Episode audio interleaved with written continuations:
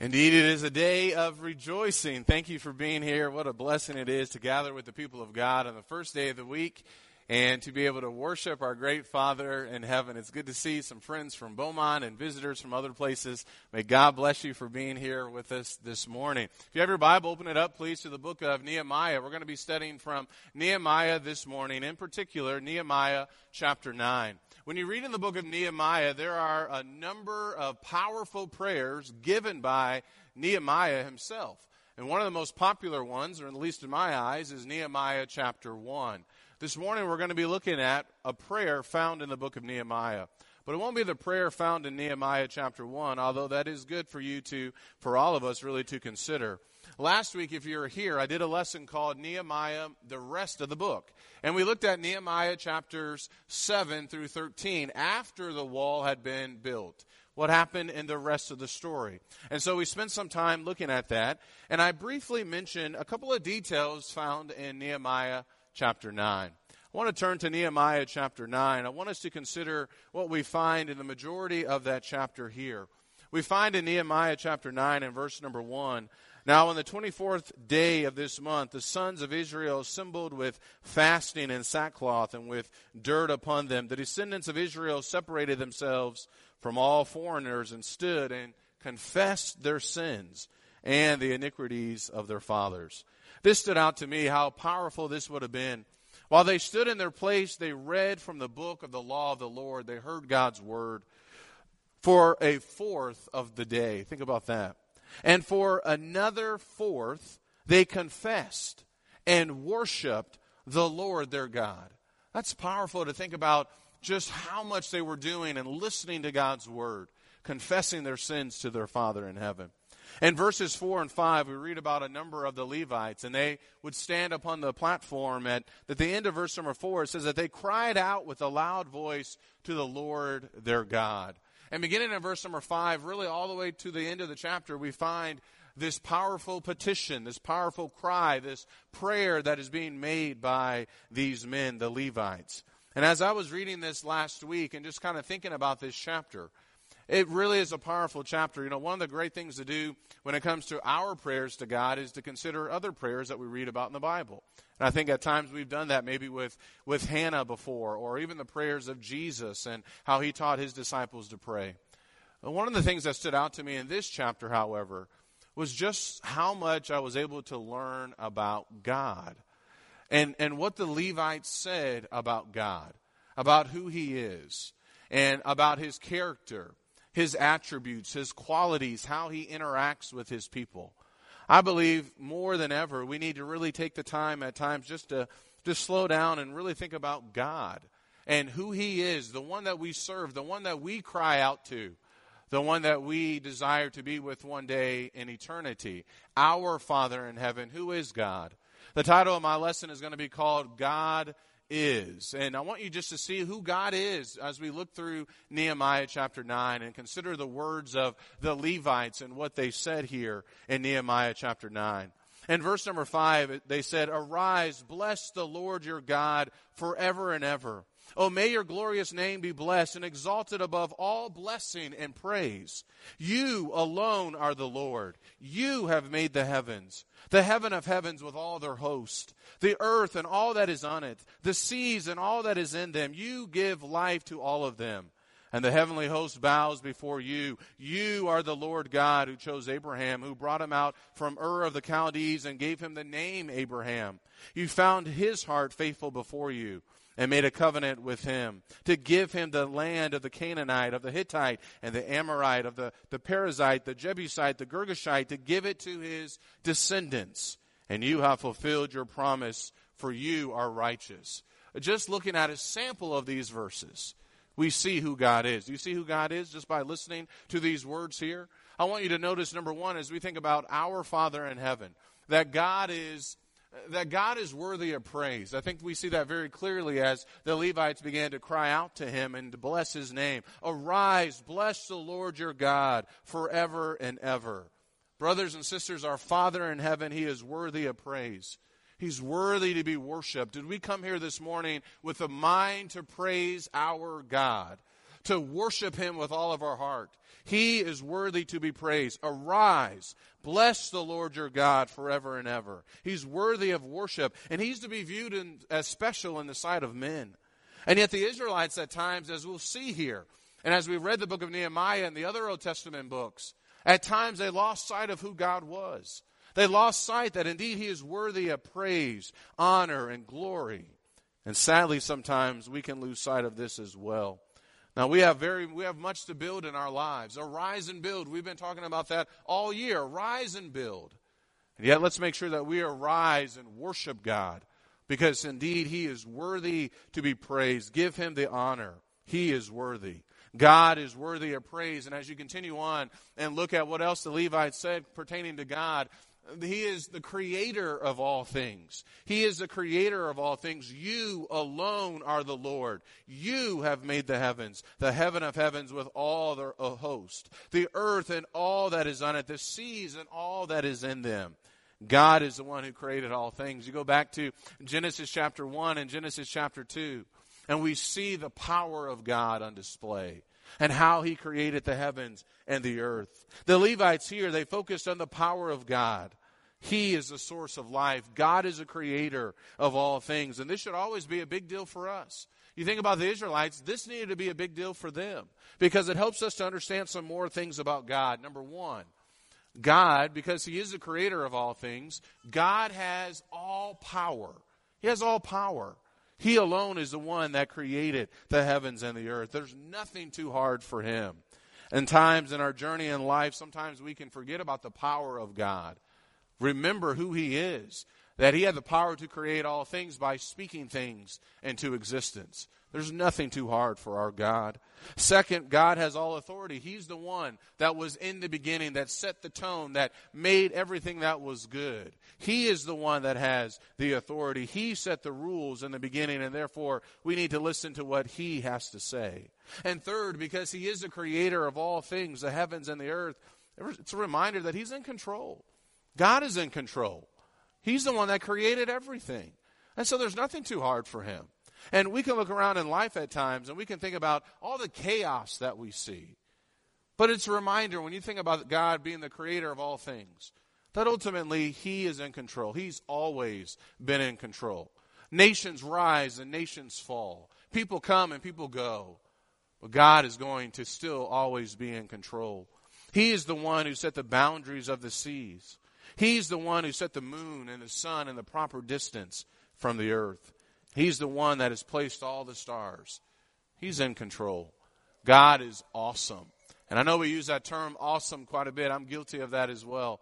When you really think about God, He alone is awesome. He is awesome and He's worthy of praise. God is the creator of all things. God, as you look at Nehemiah chapter 9, God is a promise keeper. God is one who is always faithful. Will you read verse number seven again with me? You are the Lord God who chose Abraham and brought him out from Ur of the Chaldees and gave him the name Abraham. You found his heart faithful before you and made a covenant with him. Look at the last two parts of that verse. And you have fulfilled your promise, for you are righteous. God is a promise keeper.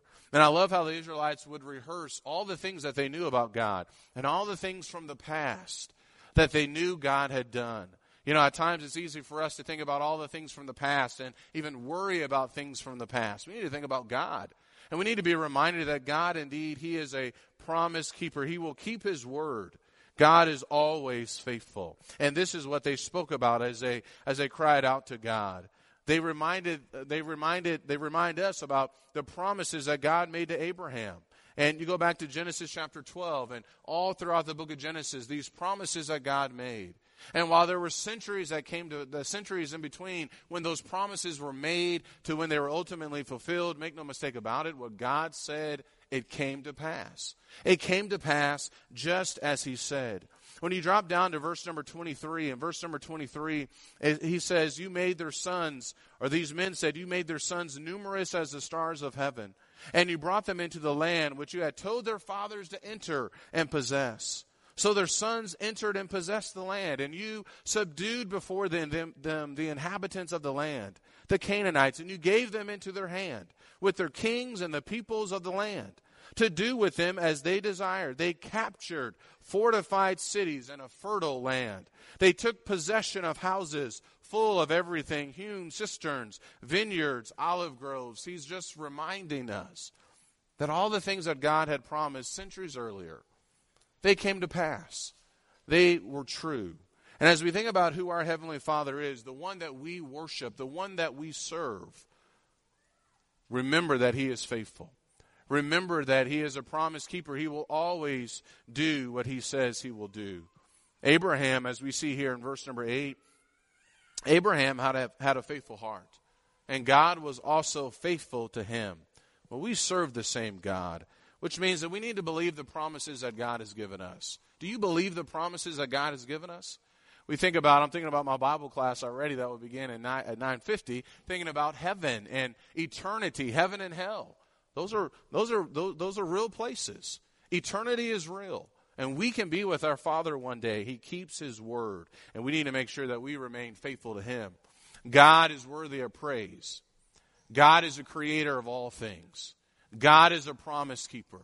God is one who sees. He, he doesn't leave his people. He, he saw all the, the challenges and afflictions that his people endured. In verse number 9, you saw the affliction of our fathers in Egypt and heard their cry by the Red Sea. Then you performed signs and wonders against Pharaoh, against all his servants and all the people of his land. For you knew that they acted arrogantly toward them and made a name for yourself as it is this day. You divided the sea before them, so they passed through the midst of the sea on dry ground, and their pursuers you hurled into the depths like a stone into raging waters.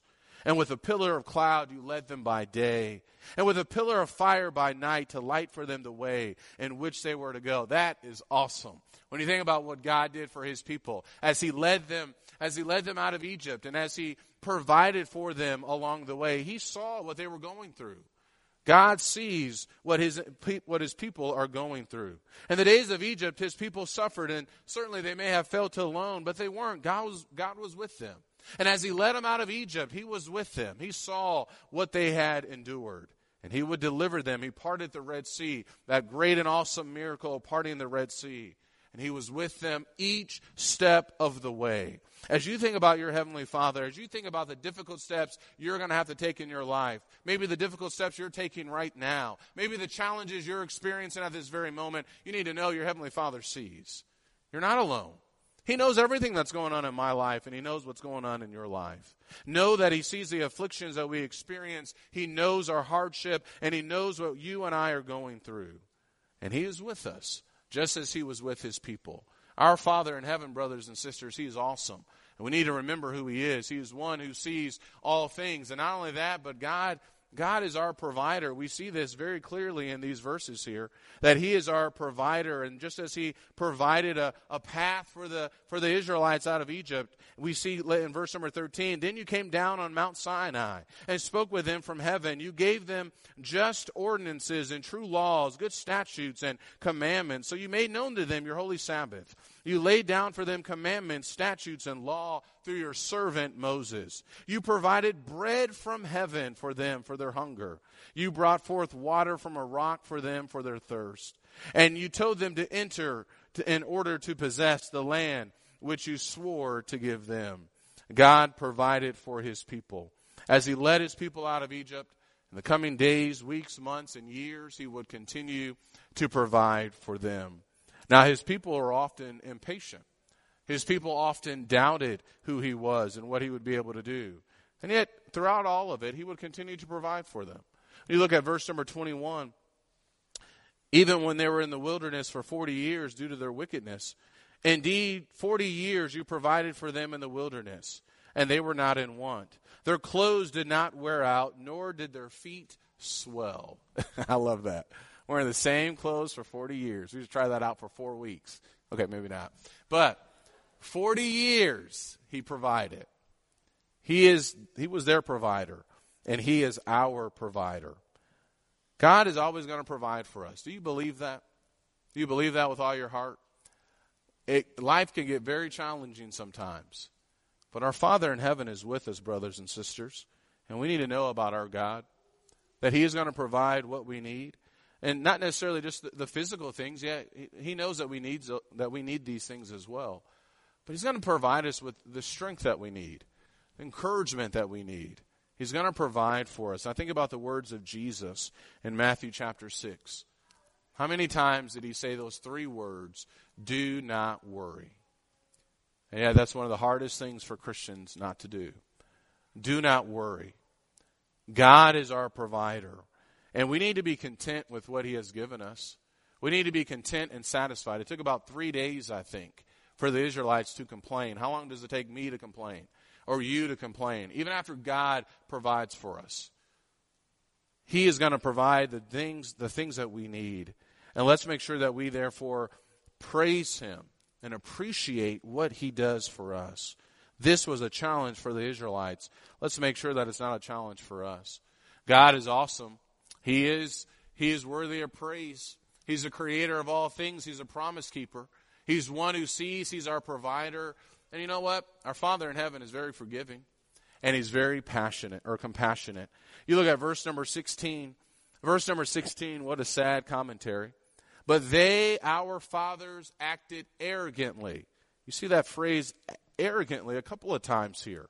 They became stubborn and would not listen to your commandments. They refused to listen and did not remember your wondrous deeds which you had performed among them. Isn't that a problem at times for us? Remembering what God has done. So they became stubborn and appointed a leader to return to their slavery in Egypt. They wanted to go back to bondage. How foolish would that be? But you are a God of forgiveness, gracious and compassionate, slow to anger and abounding in loving kindness, and you did not forsake them. Even when they made for themselves a calf of molten metal and said, This is your God who brought you up from Egypt and committed great blasphemies, you and your great compassion did not forsake them in the wilderness. The pillar of cloud did not leave them by day to guide them on their way, nor the pillar of fire by night to light for them the way in which they were to go. How awesome is that? How amazing is our Father in heaven? He gave his people everything. You go back to verse 13 and 14 that I read earlier. He also gave them a law.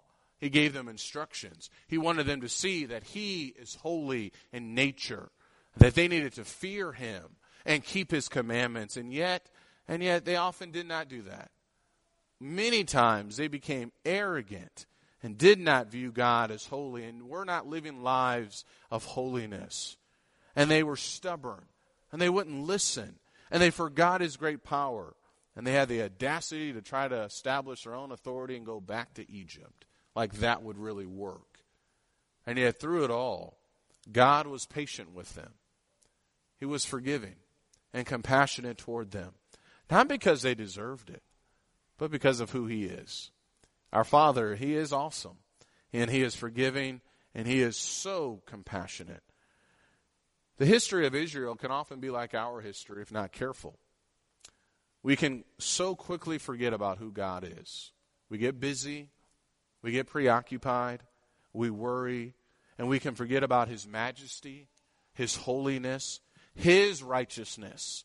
And in the process of time, if not careful, just like these Israelites, we can slowly begin to listen less and less to Him.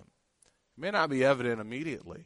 Sure, we can come to worship even, but there can be a slow drift that slowly begins. And after a while, in our hearts, we can become arrogant and refuse to listen to Him where there's no respect or reverence or renderings to, renderings to him. And yet, what is so amazing throughout all of this, and the Levites would rehearse this history and look at verse number 28, God still loved them. And he was still willing to forgive them, and he was still compassionate toward them. He said, and they, the men said in verse 28, but as soon as they had rest, they did evil again before you. Therefore, you abandoned them to the hand of their enemies so that they ruled over them. God would bless them. He would deliver them. He would give them another chance, chance after chance after chance. It's because He is love and He is patient and He is kind. You know, one of the things the devil wants us to do, he wants us to question the goodness of God. He wants us to question Does God really love me? Does God really forgive me? All throughout the Bible, we see that our Father in heaven, indeed, He is good and He is compassionate and He is forgiving. We often give up on one another too quickly. We can give up on people very quickly. We can even give up on ourselves at times. And yet, God is patient and long suffering, not willing that any should perish. And more than ever, we need to appreciate who He is. He is forgiving and He is compassionate. But make no mistake about this our Father in heaven, He is righteous and He is just. And these men who cried out to the Lord, they remind us that God is one who will also punish. And we just saw that in the verse I just read here uh, in verse number 26 or in verse number 28 there. I want to go back and let's look at verse number 26. And verse number 26 it says, But they became disobedient and rebelled against you and cast your law behind their backs. Think about that no regard to God, no regard to his law, no regard to his holiness, and killed your prophets who had admonished them so that they might return to you. And they committed great blasphemies. Therefore, watch this. You delivered them into the hand of their oppressors who oppressed them. You see, they were punished because of their lack of obedience and reverence to God. But when they cried to you in the time of their distress, you heard from heaven, and according to your great compassion, you gave them deliverers who delivered them from the hand of their oppressors. Sounds like the book of Judges. But as soon as they had rest, they did evil again before you. Therefore, you abandoned them to the hand of their enemies so that they ruled over them. This is a part of God an, as, an, an attribute of God, a characteristic of God, a quality of God that a lot of people don't want to talk about. Yes, He is love and He is just and He is righteous. But my friends, He will not tolerate sin. He will punish and He will judge righteously. And this is an attribute of God that we should never overlook. Have we forgotten the one that we truly serve? He's awesome. And it's a fearful thing to fall in the hands of the living God. And we should fear Him and we should worship Him. Sin is a big deal in the eyes of God. It's a big deal. And we know how big of a deal it is because he sent his son to die on the cross so that we could be delivered from our sins. The lack of respect that people can give to God is terrible. And how terrible it is how at times that even his own people fail to truly appreciate who he is. God's people at times forgot about him. The question is, have we? Have we forgotten about God? Have we become so busy, so consumed, that we have forgotten about our great God? He is awesome, mighty, great, one who keeps his covenants and his loving kindness. And he loves us. And he has shown us how much he loves us by sending his son to die on the cross. The question is will Benjamin Lee love him? And will you love him with all your heart and soul and mind? And will we worship him? Will we fear him? Will we listen to him? Let's be sure that we honor our great God. Let's confess our wickedness and serve him the rest of our days. Let's go to God in prayer. Father in heaven, you are great. We are not. You are awesome. You are the creator of all things. Forgive us, Father, for the sins we have committed. Forgive us, Father, for not truly appreciating you or taking you for granted at times. Help us, Father, to reflect more upon your majesty, upon your greatness, upon how mighty you truly are. As we worship you today, help us, Father, to pour out our hearts to you in worship and praise, and to truly reflect upon the great blessings you have given us through your Son, Jesus Christ. In Jesus' name, amen.